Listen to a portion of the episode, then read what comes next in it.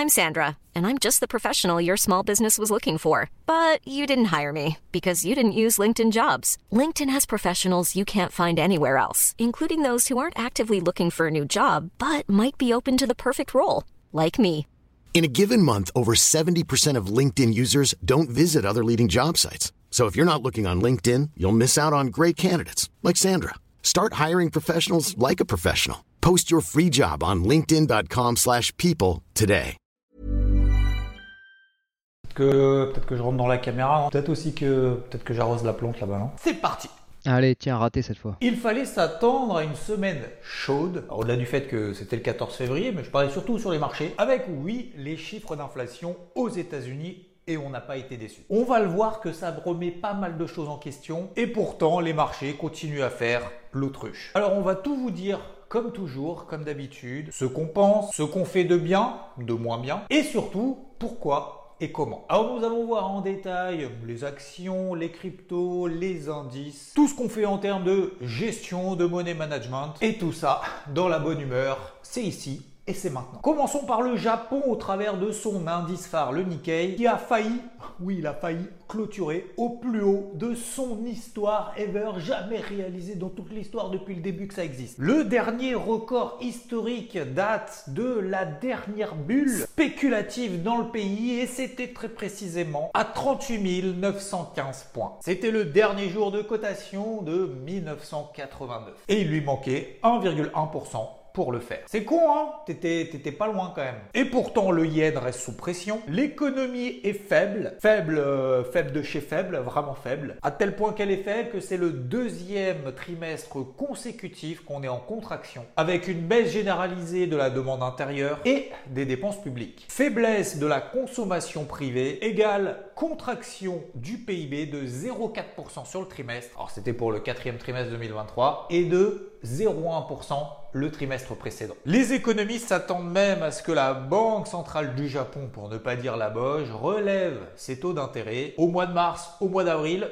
On ne sait pas encore. On est donc officiellement en récession puisque ça fait deux trimestres d'affilée que le PIB se contracte et à partir de deux trimestres d'affilée, bah, officiellement, on est en récession. Donc, ATH, normal. Et puis donc, je le disais, ce qui nous intéressait surtout cette semaine, c'est l'inflation aux États-Unis, l'un des chiffres les plus importants de la communauté financière et des patrons de la Fed. Pourquoi je dis des patrons de la Fed? Il n'y en a qu'un de patron, non Important donc pour la Banque centrale américaine pour ajuster sa politique monétaire, puisque c'est en fonction de ça, parce qu'à chaque fois il dit ouais, data dépendant, nanana. Avec en plus de ça, on a des taux qui sont historiquement hauts, hein, je rappelle 5,5%. Et à côté de ça, je rappelle que les marchés attendent beaucoup en cette année 2024, entre 6 et 7 baisses des taux de la part de la Fed. Mais ça, c'était avant. Et oui, l'inflation américaine a ralenti moins fortement qu'attendu. On est à 3,1% d'inflation sur les 12 derniers mois. C'est plus que les 2,9% qui étaient attendus. Sachant que si on exclut toutes les données volatiles, alimentation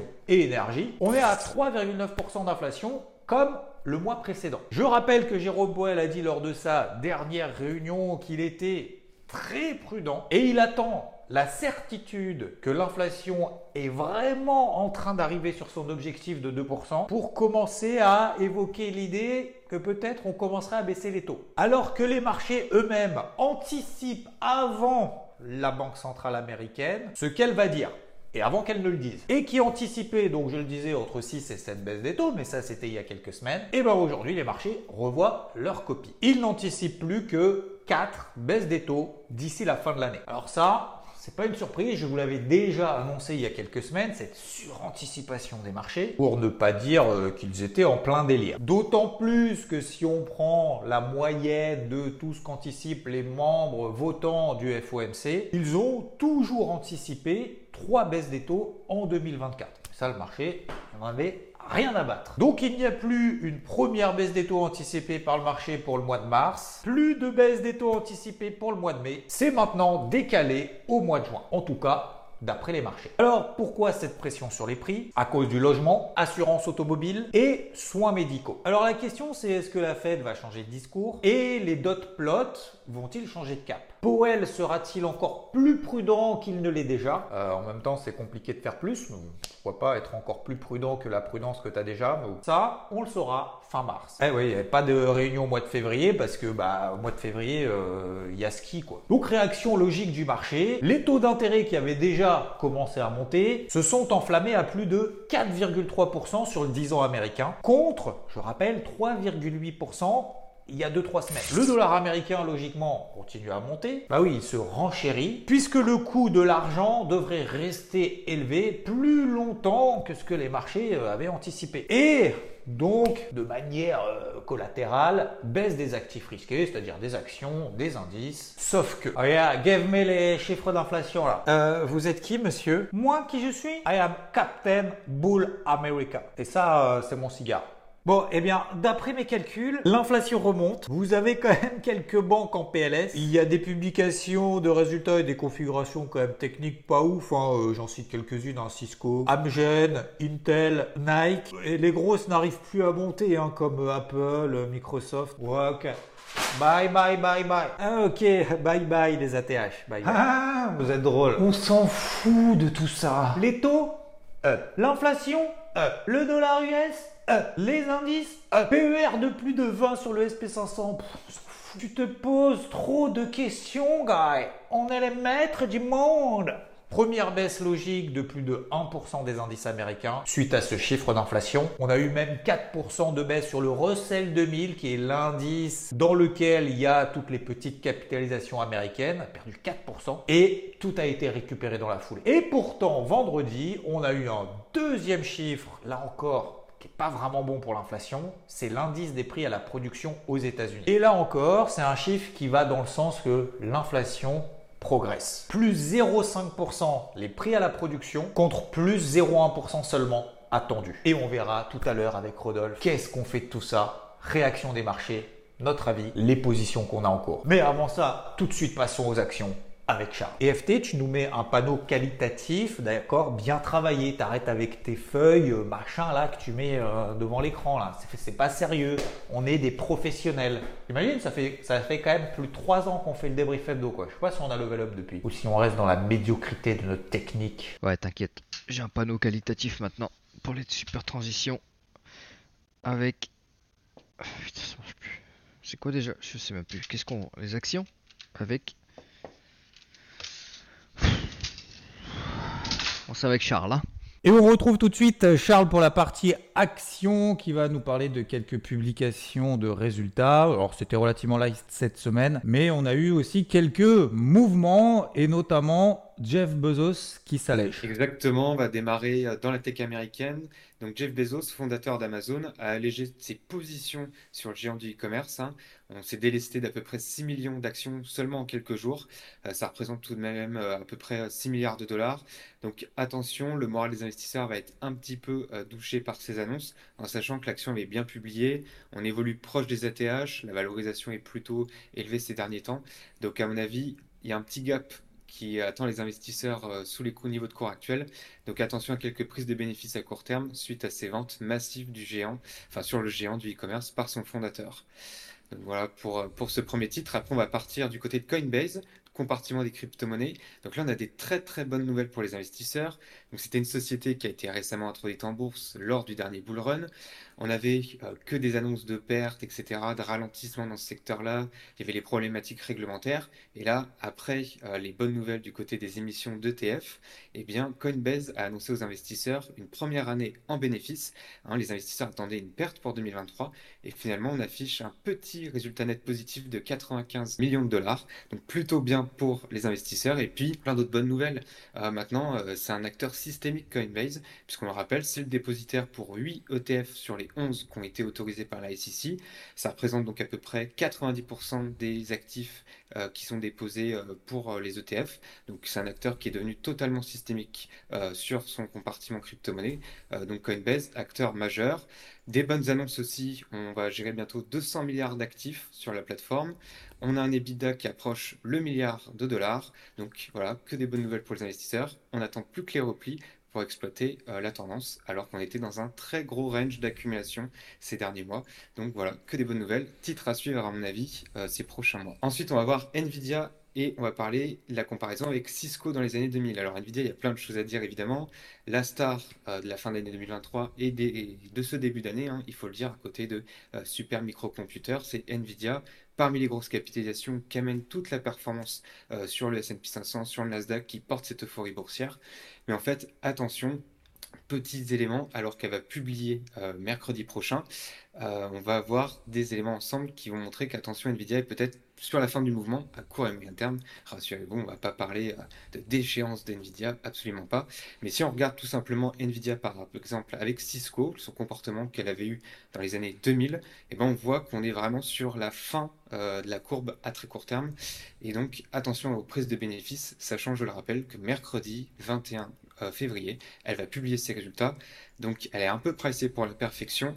Mm. Donc, ce ne serait pas étonnant d'avoir des prises de bénéfices lors de la publication des résultats, surtout si elle publiée ne serait-ce qu'en ligne avec les attentes.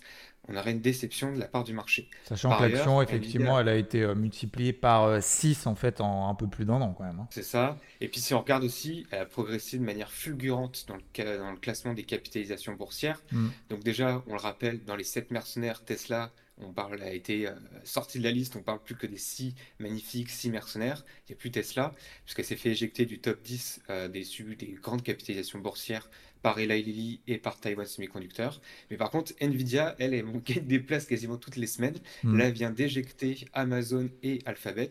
Et donc, elle est désormais quatrième derrière Aramco, hmm. le pétrolier euh, saoudien, le grand géant euh, du pétrole au niveau mondial. Et puis après, vous le savez, vous avez Apple et Microsoft. On verra si Nvidia arrive à aller toucher euh, Microsoft dans ces prochains mois. Mais donc, vous voyez, à court terme, belle survalorisation, des courbes explosives, des comparaisons avec, euh, en termes de comportement boursier mm. avec euh, ce qu'avait fait Cisco dans mm. les années 2000 lors des bulles technologiques, alors qu'il y a une publication de résultats mercredi. Donc un peu de mm. prudence. On rappelle, Rod avait proposé la valeur, il a pris quelques bénéfices. À mon avis, c'est peut-être la meilleure des stratégies à faire avant la publication. Prendre quelques petits bénéfices, comme ça, si jamais elle publie mal, on a gagné un petit peu d'argent et on pourra se repositionner plus bas pour jouer la tendance haussière de long terme. Et si jamais bonne surprise, pas de regret, on est toujours dedans pour aller viser les 1000 dollars, tout simplement. On va terminer par les positions tout simplement euh, de Warren Buffett sur les marchés. Évidemment, très intéressant de suivre l'oracle d'Omaha. Pourquoi? Bah, Star, tout simplement. Et donc, euh, bah, des mauvaises nouvelles en soi pour ceux qui sont actionnaires d'Apple, puisque euh, Warren Buffett a allégé sa position sur Apple. Alors, rassurez-vous, pas des ventes massives. On a allégé seulement de 1% la position totale qu'il détient sur la valeur. Bon, ça représente quand même 10 millions d'actions, donc on n'a pas les mêmes portefeuilles. Donc pour rappel, il a encore une position de 174 milliards de dollars sur Apple, donc il va falloir encore du temps si vous voulez alléger. Mais aussi pas de stress, on sait dans le passé qu'il avait déjà allégé avant de renforcer à nouveau sa position.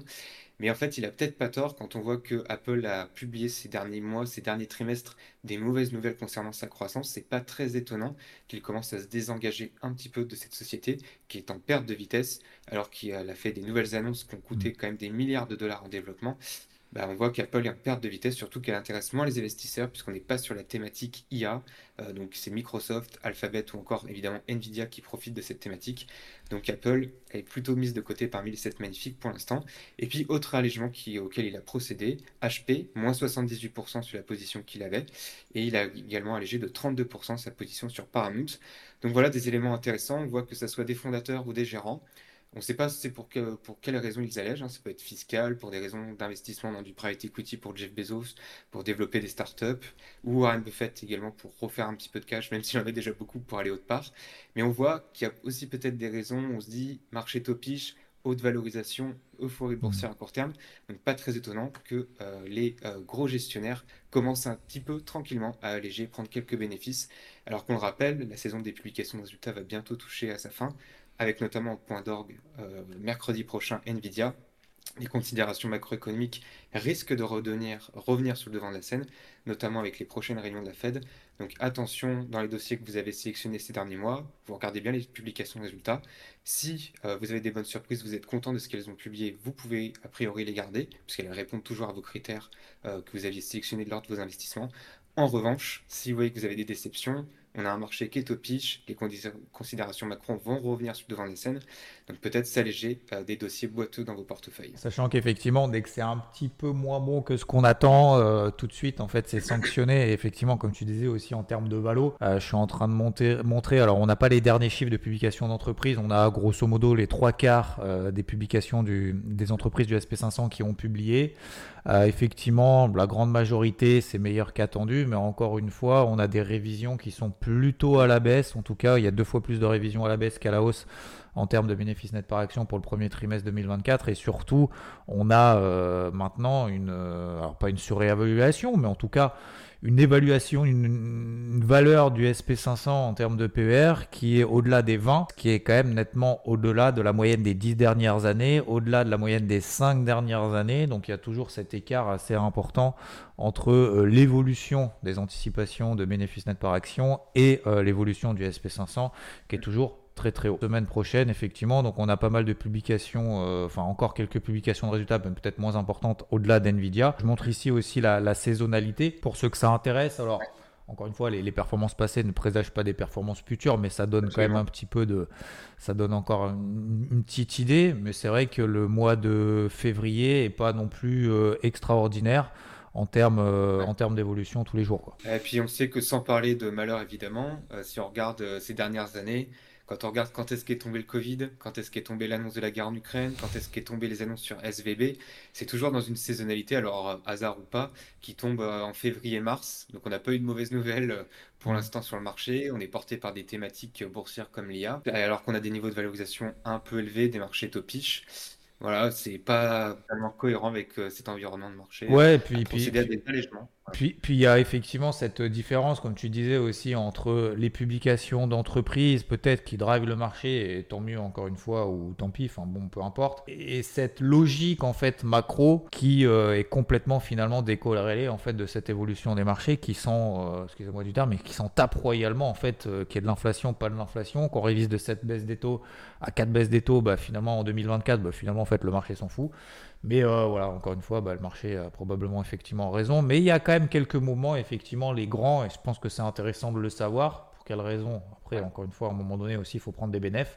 Mais euh, c'est vrai que c'est intéressant aussi de voir que les grands, euh, que ce soit les, Warren ou que ce soit les Jeff Bezos, qui aussi, de temps en temps aussi, savent prendre des bénéfices lorsqu'on sait que les arbres ne montent pas jusqu'au ciel et que on a eu quand même une année 2023 euh, assez exceptionnelle dans une logique quand même de remontée des taux assez folle. Et tout de suite, on se retrouve avec Rod pour la partie indice, la partie stratégie, la partie gestion notamment de nos émotions. Salut Rod. Salut tout le monde. Salut Xav. Ah, T'as une belle casquette, je trouve. Hein. Ah, elle est pas, elle est pas trop assortie au temps actuel, mais bon, je lui fais confiance. Bon, moi vous voyez pas, mais j'ai la casquette euh, transparente, la casquette verte, puisqu'on va essayer de répondre à la question. C'est même pas on va essayer, c'est on va répondre à la question. Est-ce qu'on change de casquette ou pas par rapport à tout ce qu'on vous dit, toujours, encore une fois, en temps réel, et notamment au travers du dernier débrief hebdo, où on disait avoir justement cette casquette rouge avec des indices européens bah, qui sont plus faibles que les États-Unis. Mais en fait, cette semaine, ça a été l'inverse, puisque bah, si on regarde finalement sur la semaine, on a les indices américains qui ont fini dans le rouge, petit rouge,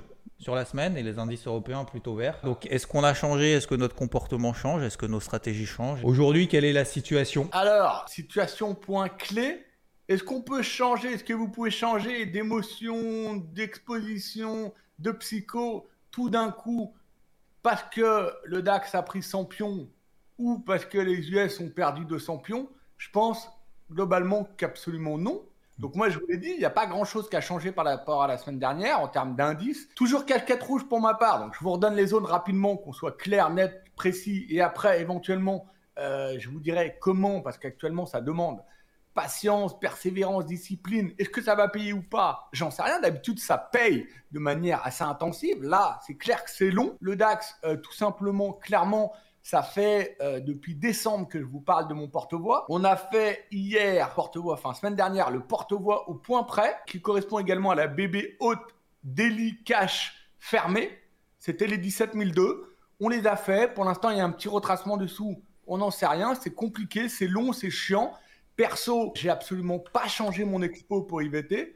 Toujours vendeur d'Axe, toujours vendeur d'eau. Alors, pour ma part, personnellement, est-ce que je vais continuer à travailler ma position?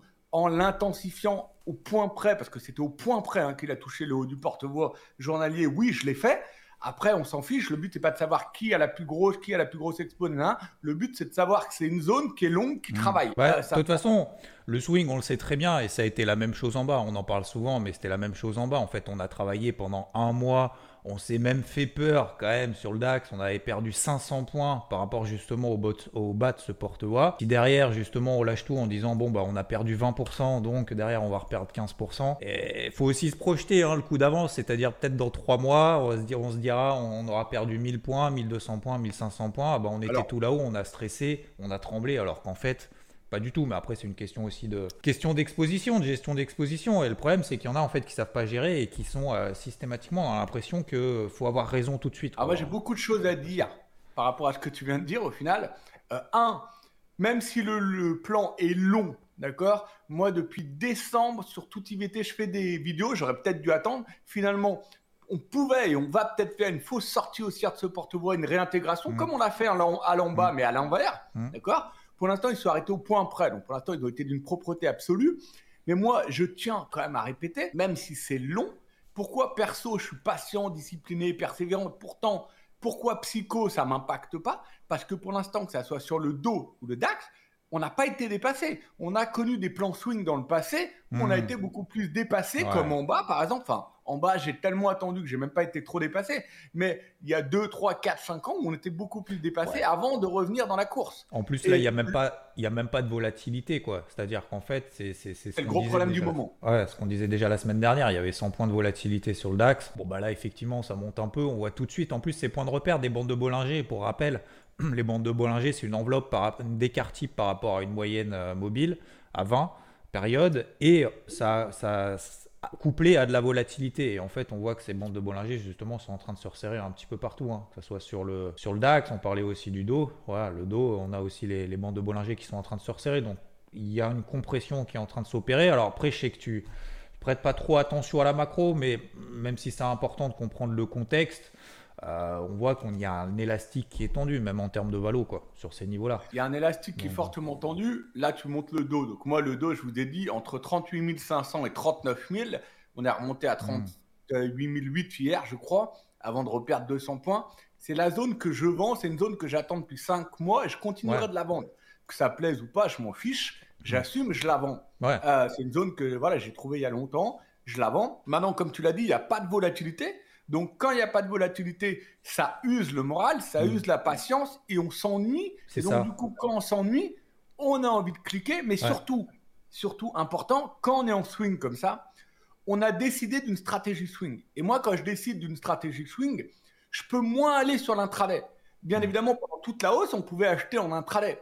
Après, quand j'arrive sur des zones clés majeures, je me retire un peu de l'intraday et je passe en swing. Donc forcément, quand c'est aussi long qu'actuellement, et bah, du coup, c'est vrai qu'en intraday, tous les supports, regardez, on a fait un support 16008, c'était euh, la MM20 journalière sur le DAX, 16830 ou 40, on hmm. pouvait payer en intra. Sauf que moi, je me suis engagé à tenir un haut swing. Donc, je peux pas aller dans les deux sens, sinon à la fin, je serais perdant. Surtout quand tu dis, effectivement, c'est-à-dire que si tu commences à faire l'intraday à l'achat en étant un swing vendeur, si ça pète les 16008 qu'on te retrouve à 16005, tu te retrouves acheteur pendant la descente et finalement tu payes tous les points et tu dis bah en fait ma stratégie initiale était bonne et tu retrouves à faire l'inverse de ce que tu pensais avant quoi. Exactement. Et sur le DAX tu peux t'en sortir, mais sur des indices comme le Dow Jones, tu te retrouves à payer 38 002, 38 002 te retrouves à payer 37 500, 36 000 alors que tu étais vendeur en haut. Donc au final, mais... tu broutes le mammouth et en broutant le mammouth, tu fais rien, tu fais rien de bon et tu perds tout. Non, mais... Donc comme tu l'as dit,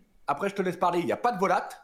Et en fait, Qu'est-ce qui est dangereux quand il n'y a pas de volate C'est que souvent, le trou ou l'inversion va se faire sur un élément anxiogène pendant que vous êtes en train de dormir, pendant que vous êtes aux toilettes, pendant que vous êtes au resto, pendant que vous êtes sous la douche, pendant que vous êtes en train, comme Zab, de faire un, petit footing. Et donc, du coup, quand cet élément anxiogène il arrive, toute la volate s'envole et si t'es pas un peu dedans préparé à l'avance, c'est mort. Mais, mais, surtout aussi ce que, ce que tu disais, c'est-à-dire c'est pas comme si euh, c'était en mode euh, permabère ou quoi que ce soit pendant des ah, mois, pendant des semaines, pendant des années. C'est-à-dire qu'en fait, ce niveau-là, on payait effectivement en fin d'année dernière quand tout était, euh, quand tout était au plus mal, entre guillemets. Les indices américains, faut pas oublier quand même que le dos, il vient de prendre 20%. C'est même pas 20% en 6 mois, c'est 20% en ligne droite. Et euh, qu'on a justement attendu ces zones clés. Alors, voilà, il y a toujours des indices qui sont forts, il y a toujours des indices qui sont faibles. Je me permets de faire une petite aparté, notamment sur le CAC par exemple. Le CAC, en fait, c'était un indice que je vendais tout au long de l'été pendant 6 mois. Il n'a pas bougé, enfin, il n'a pas bougé, il a fait 7005, 7100, donc on a fait tous les allers-retours. En bas, donc on a payé, comme sur le DAX par exemple, le CAC, tout en bas ici, en l'accompagnant jusqu'à la borne haute. Maintenant, on arrive sur la borne haute. Je le vends, tout simplement. Ça a fonctionné ici entre Noël et le jour de l'an.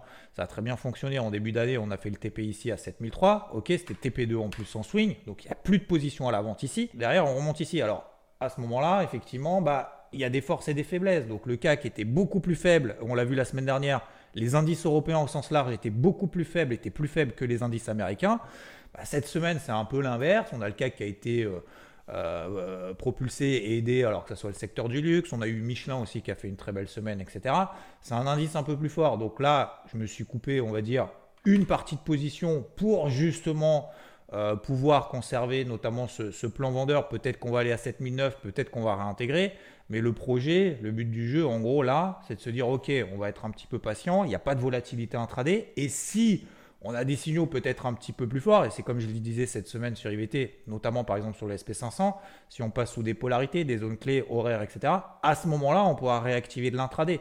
Mais là, on est obligé dans cette stratégie-là, même si d'ailleurs on était euh, acheteur, hein, j'ai n'importe quoi, admettons sur ces niveaux-là, même là, ce serait quand même très compliqué toujours de, faire euh, de l'intraday à l'achat, puisqu'on a vu, euh, mardi, on a eu les chiffres d'inflation, on en a parlé juste avant, c'était pas bon. Euh, le marché, derrière, il a perdu 1,5%. On a perdu 4% sur le Russell 2000. Donc, euh, et puis derrière, finalement, ça remonte. Donc voilà, le marché est très, euh, comme tu disais, c'est news exogène, très. et on en parlait aussi ensemble. C'est très violent d'un coup, puis après, en fait, il se passe plus rien pendant des heures. Et le fait de ne pas faire de l'intraday, je pense qu'effectivement, il y en a beaucoup qui s'ennuient, qui se disent ils regardent les bougies 5 minutes, ah ça va dans mon sens, ça va pas dans mon sens, et finalement en fait on se pose beaucoup de questions quoi. Après là qu'il faut pas. Actuelle, la période actuelle, elle n'est pas simple, autant où c'est long. Euh, pour le CAC, comme tu disais, il y a des résultats qui sont tombés, qui sont devenus un peu plus chiants. Euh, sur le DAX, bah, finalement, SAP et Siemens, elles, végètent un peu, mais elles ont permis de rejoindre le haut du porte-voix.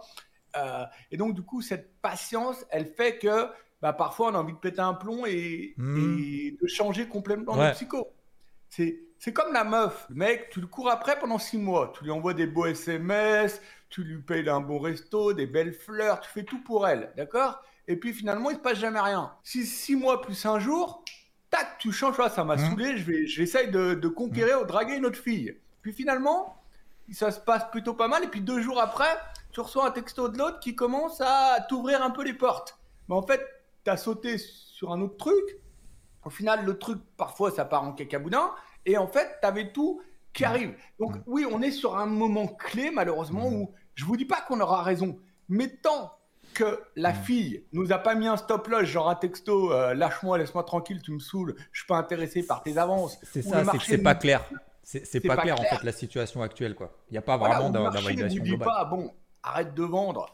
Euh, ton haut de porte-voix, il te fait un gros doigt et la, zone sur le Dow Jones, elle marche pas. Mm. Tant que le marché m'indique pas ça, changez mm. maintenant de psycho de casquette complètement changer d'exposition, je sais qu'à terme, je vais me prendre le double effet qui se coule. Ouais, puis, puis même, il n'y a, même pas d'éléments. Alors, encore une fois, je sais que ouais, tu regardes pas trop la macro, mais il n'y a, pas. Au contraire, c'est-à-dire qu'aujourd'hui, on a des reconsidérations quand même assez importantes, et ça, je vous en parle quand même depuis des semaines, que le marché est dans un plein délire en termes de cette baisse des taux cette année et tout. Alors, ça veut pas dire que forcément la Fed ne va pas baisser les taux, donc forcément que le marché va baisser, mais il n'y a pas eu de changement en fait de, de, de, contexte et d'environnement, euh, que ce soit en termes de valo, de publication d'entreprise, elles sont bonnes, mais on est globalement dans la moyenne, des survalorisations, euh, on est sur des, des, zones de résistance clés, on ne peut pas changer. Mais après, il faut bien évidemment toujours pouvoir ajuster son curseur en fait. Et ça, je pense que c'est. On parle souvent du money management, c'est un gros mot, ça veut tout dire et rien dire, on met toujours derrière le money management et tout. Mais encore une fois, euh, comme tu l'as fait et comme on l'a fait, c'est progressif quoi, le moment. Donc euh, il y a des moments où ça baisse un peu, tu peux alléger, tu peux travailler cette position. Mais même cette semaine, voilà, on a perdu 1%, on l'a regagné et on a vu vendredi. Bah, la séance, on se dit, ouais, vendredi, ça y est, euh, tout va exploser tout. Bah, finalement, les indices américains finissent dans le rouge. Hein.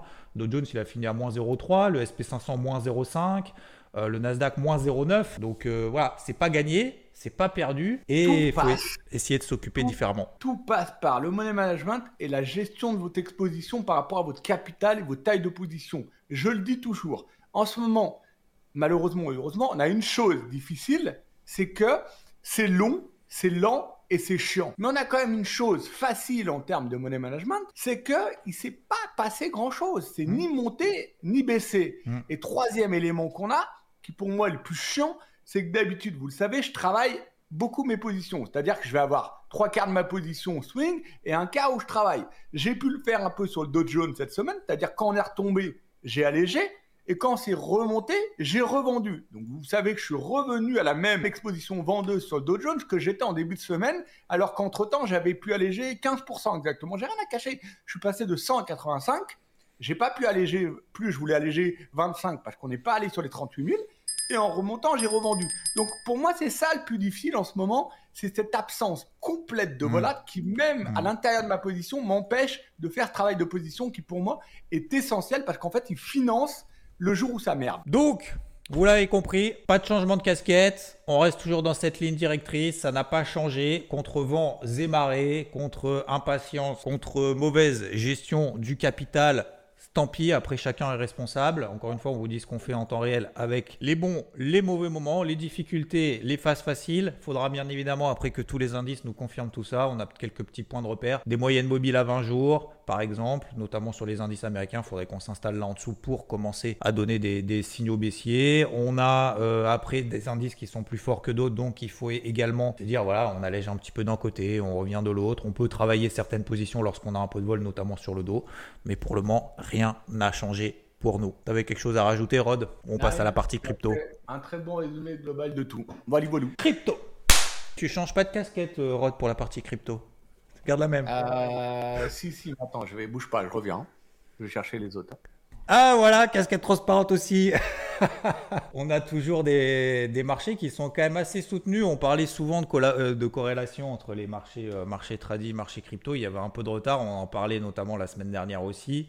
On a beaucoup, beaucoup travaillé cette, euh, cette gestion active. On avait parlé des moyennes mobiles hebdomadaires sur certaines, comme tu travaillais, Rod, notamment SNX et Rune, qui sont bien partis. Euh, on l'a accompagné également sur pas mal de cryptos. D'ailleurs, vous avez vu tout à l'heure euh, sur mon écran, il y a eu Storge notamment qui vient de faire un premier objectif qui vient de prendre 12% au moment où on tourne la vidéo. Donc, on est effectivement toujours dans des marchés qui sont très, euh, très soutenus, très poussifs, de manière positive dans le sens positif du terme. Mais, bah, c'est peut-être pas le moment de rentrer en mode FOMO n'importe comment, n'importe où, quoi. Alors, déjà, je reviens sur celle dont j'ai parlé moi la semaine dernière, c'est Elle est pas, elle a pas bougé, elle est partie un tout petit peu, mais il s'est rien passé. Elle est, elle est stable, donc euh, pour l'instant, patience pour ma part complète Mhm. sur Avax. Elle reste au-dessus de ses même 50 jours, et euh, donc à tout moment, elle peut repartir.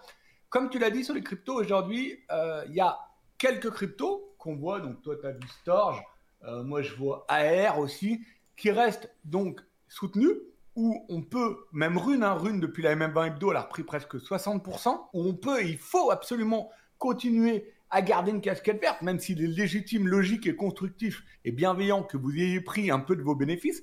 Mais pour l'instant, il faut absolument garder cette casquette verte.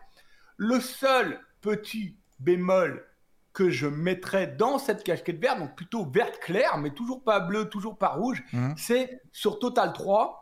Euh, Ouais. Si tu vas sur Total 3, on voit quand même, même sur le Bitcoin, un Bitcoin c'est 52 50-55, Total 3 c'est un peu plus haut, 580-620 millions. Si tu te mets en hebdo, on voit qu'on revient, même en mensuel, sur les mèches. On est en train de revenir sur les mèches d'avant, euh, avant la grosse chute. Donc, il va falloir se méfier un petit peu. Ça ne veut pas dire que tout va s'effondrer, mais ça veut dire que. euh, voir. Non, ça veut dire qu'on peut faire une petite latéralisation euh, pendant quelques temps, quoi. petite latéralisation, mais surtout, on peut aussi, ce qui serait légitime, euh, donc tu vois, regarde toutes les mèches qu'on a mai 2021, août 2021, janvier 2022, tu vois, toutes ces Ouais. mèches, ça donne quand même une zone autour des 600, 580, 650, où plus on va s'approcher des 600, Ouais. et plus, à mon avis, faut avoir pris un peu quand même pas Mhm. mal de bénéfices et lever un peu les crayons. Ça ne veut pas dire que ça peut pas continuer, mais voilà, 55 le Bitcoin, 600. Il va falloir être plus calme et attendre. euh, alors, soit ça va dire observer, il va se passer une consolidation haute horizontale. Mais là, on l'a déjà eu lieu, donc une deuxième, ça me semble un peu moins probable. Mais il faut quand même faire attention à l'approche de ces zones parce que j'estime qu'à tout moment, je sais pas quand, hein, c'est peut-être semaine prochaine, c'est peut-être dans deux mois, dans trois mois. On connaît les cryptos. Moi, j'ai arrêté de me faire des délires sur les cryptos. Mhm. À tout moment, un matin, on peut, ça peut faire moins 30, moins 50 de partout. Et du coup, Total 3, aller chercher la MM50 hebdo. Ce qui est important, c'est que faut être toujours pareil en fait, faut être actif dans les moments, dans les moments clés, lorsque effectivement on tremble, etc. D'ailleurs, c'est l'inverse qu'on est en train de faire en fait sur le sur la partie euh, sur la partie notamment indice. Ici, on a été très actif, on l'a accompagné. D'ailleurs, tu viens d'en parler. Effectivement, il y a Storch par exemple qu'on a a payé là euh, cette semaine encore, et il y a certaines cryptos qui sont dans des, des espèces de, de d'étaux de compression qui partent à un moment donné, les unes après les autres. Mais globalement, euh, il y a la dynamique, notamment sur le Bitcoin. Voilà, on a fait 50 000. C'est ce que je disais, c'est que short squeeze possible jusqu'à 50 000, voire même un deuxième jusqu'à 52. Là maintenant, est-ce qu'on va faire 52, 56, 58 C'est Bah, peut-être un petit peu tardif. Donc, vaut mieux avoir pr- pris des bénéfices un peu, 30, 40, peut-être parfois 50% sur des plus 10, plus 20, plus 40 comme on l'a fait cette semaine. hein. Ce matin, cette semaine, on a liquidé quand même pas mal de choses, notamment Solana, 117. On a pris 40%, on a payé à 85. 117, bah, c'est pas là qu'il faut se réveiller. Donc il faut, dans les moments aussi positifs, se dire ok, je prends cette décision de clôturer mes positions en gain et bah, si ça continue à monter, j'ai le reste qui court et si ça rebaisse, j'ai la main sur mon cash, sur mon capital, sur ma gestion active pour pouvoir en prendre quand les autres se feront liquider finalement. Et les soldes que tu gardes, ils permettent de profiter d'une casquette verte foncée sur celle où il y a encore du momentum intéressant. Tu prends les CHR, AGX, AR, Storge, tu as encore un momentum haussier très important qui fait que ces Total 3, qui a toutes les cryptos sauf Bitcoin et TH, continue de grintouiller, de grimper jusqu'à 550, 580, 600. Mais à te rapproche de cette zone, je préfère pour ma part devenir de plus en plus bleu. Ouais. Ça veut pas dire que je suis rouge, mais ça veut dire qu'à tout moment, je sais que je peux me prendre une énorme banane. Ouais, ouais. Et donc, il faut que j'ai en amont préparé où sur Total 3 ça va m'intéresser. Et en amont où ça va vraiment m'intéresser, on l'a déjà fait une fois sur MM20 Hebdo sur les plus forts, Non. ça sera MM20 puis MM50. MM50, ouais. MM50 weekly notamment. Encore une À fois, avis, ça va se faire. Tu vois, la on MM50 peut, on peut grappiller, mais disons que même là, en fait, il y a moins de volatilité aussi, quoi. C'est-à-dire qu'en fait, il faut être vraiment sur les bonnes au bon moment, au moment où ça part. Comme par exemple Storage, effectivement, bah, elle a rien fait. En fait, ça fait, ça fait quand même, Storage, ça fait quand même 20 jours qu'elle fait plus rien. Et là, on a une espèce d'étau de compression de, de, de- avec des plus bas de plus en plus haut. Et on voit, on a des plus bas de plus en plus haut. Donc ça, j'aime beaucoup ça aussi quand on fait des plus bas de plus en plus haut, parce que ça montre que les, acheteurs reviennent, en fait, ont faim de plus en plus tôt. Et puis à un moment donné, ça pète. Après, est-ce que ça va péter jusqu'à 1 euh, ou ça va s'arrêter à 0,9 Ça, malheureusement, on ne sait pas. Mais c'est vraiment des décalages spécifiques maintenant qu'on cherche. On a travaillé, on laisse courir pour grappiller, comme l'a dit Rod, euh, un peu plus longtemps, parce que c'est la dynamique aujourd'hui, mais effectivement, casquette, euh, casquette verte un peu plus claire. Quoi. Mais à mon avis, il faut que tu continues à travailler les trucs qui pètent jusqu'à quand on s'approche des 580, 600 Ouais. millions sur Total 3. Et ensuite, pour ma part, à mon avis, on va toucher la MM50 hebdo sur Total 3 plutôt vers le week-end du 20-27 mai, début juin, fin mai, début juin, sur 400, 420. Et donc là, on pourra se repositionner sur les cryptos fortes. En plus, vu que la MM50, elle va, elle va remonter d'ici euh, effectivement Oui. début du mois de mai-juin. En plus, tu donnes des dates, tant, tant qu'à faire. Ah bah oui, sinon, sinon après, je peux pas être là quand il faut être là. J'en ai marre d'être tout le temps devant. Ça fait 25 ans que je suis devant tout le temps. Oh, comme ça, vous, avez, vous avez déjà la date. c'est noté dans vos agendas. Foutez-vous de ma gueule, vous verrez. Non mais, non mais sérieusement, en plus, la, la- la- du coup, la MM50 effectivement va remonter du coup d'ici là et ça va correspondre en fait finalement à la précédente zone qu'on avait payée sur la MM20. Donc en fait, c'est tout, Tout, à fait. tout à T'as tout compris. Et entre-temps, ta Total 3, elle sera peut-être montée encore un peu plus haut sur 550, 580, 600, 620, avec tes dernières cryptos qui continuent de péter. Mm. Et ensuite, il y a un matin, euh, le 20 25 ou 26 mai, ou j'en sais rien, où il faudra pas louper cette même 50 hebdo sur les fortes. Mais il y a encore effectivement des beaux trucs à faire, comme euh, par exemple STX, on est dessus hein, sur IVT, hein, STX on l'a repayé, hein, encore une fois, ici c'était rien passé, il y avait le bouchon d'ailleurs, ça me fait penser aussi un peu à, justement Storge actuellement, même si je pense pas que Storge fasse la même, mais pourquoi pas. Et euh, on l'a repayé justement derrière avec ce fameux euh, coup d'avance en se disant bon bah c'est pas grave, je coupe en petites pertes, mais si ça repart, Est-ce que je suis dans le ah bah c'est ballot, ah mais en fait euh, j'aurais pu, genre, ah bah mince j'avais la bah non, on se motive, on y va, tous les jours on est au front et on attaque et si ça repart bah c'est pas grave, on a pris une petite perte, et eh ben c'est pas grave, on y retourne et puis qu'est-ce qu'elle fait depuis? Eh ben on est quasiment sur du x2, on fait 75%. Donc il faut pas euh, systématiquement regretter les erreurs qu'on fait. Quoi. Bah non, on en fera tout le temps. Vous êtes chiant avec ça. il y a un moment, 90% euh, ça marche forcément. Quand mm. on va dans le sens de la tendance jour et nuit, il y a un moment où ça va, ça va s'inverser, on va se planter. Mm. Pareil à l'inverse, quand on contre la tendance, eh ben c'est pas facile. Là au passage, pas juste sur Siacoin SC. Pourquoi j'en reparle Tout simplement parce que ceux qui me suivaient à l'époque, moi, ils ont tous abandonné, mais tant pis. Euh, Siacoin, c'est une des merdes long terme que j'avais rentré plutôt autour des 0,02 ou 0,018. Euh, je l'ai gardé, cette daube. J'ai rien à cacher, je vous le dis, j'étais en perte violente sur elle. Euh, pour ma part, au fur et à mesure euh, qu'elle remonte, si elle cogne, on revient pratiquement à mon prix de revient. Elle est magnifique hein, depuis, depuis, depuis deux mois. je vais ressortir un peu. Donc les longs termes où j'étais collé tout en haut sur certaines parce que j'ai fait n'importe quoi en 2022, je ne vais pas oublier que j'ai été collé, que j'ai fait une performance depuis un an hallucinante sur toutes les autres de ma page active. Donc, je vais couper en légère perte ou à zéro la moitié de ces trucs où j'étais collé. Par exemple, là, je vous en parle ce matin, Siacoin. Super. Bon, ben, je crois qu'on a fait le tour. Messieurs, dames, salut Rod. Un plaisir, franchement. Ah, c'est cool. Au moins, on peut échanger, on peut discuter, on peut voir ensemble en temps réel, en live. Moi, c'est ça qui m'intéresse. Moi, parler du passé, ça me gave. Donc c'est très bien. Franchement, ce format, moi j'aime beaucoup. Euh, je pense que Rod aussi. Et je pense qu'on va continuer comme ça. Donc euh, n'hésitez pas à lâcher un pouce si ce type de contenu vous plaît. On vous dit tout, encore une fois, en temps réel, à l'instant T. Ça marche, ça marche pas, mais au moins on y va. Et puis bon, on prendra les décisions qui s'imposent au moment voulu. Je pense qu'on a pas mal évoqué de sujets en ce dimanche. Ouais, bis tout le monde et plein de belles choses. Et attention, hein, vous avez tous offert des fleurs rouges là pour la Saint-Valentin. N'oubliez pas que normalement le week-end suivant la Saint-Valentin, on passe plutôt au, X. Hein. Ok? Allez, ciao Il n'y aura pas la semaine prochaine beaucoup d'excitation côté macroéconomie, même si nous aurons quelques publications de PMI. Nvidia donc qui publiera à surveiller de près, puisque ça aura un impact sur le Nasdaq, sur le SP500. Je vous souhaite de très bonnes vacances pour ceux qui en ont. Force et honneur à ceux qui n'en ont pas. On continue et ne lâchez rien. Un pouce vers le haut pour le débrief hebdo si ça vous plaît, si ça vous a plu. Et ça fait toujours plaisir. On se retrouve très vite. Ciao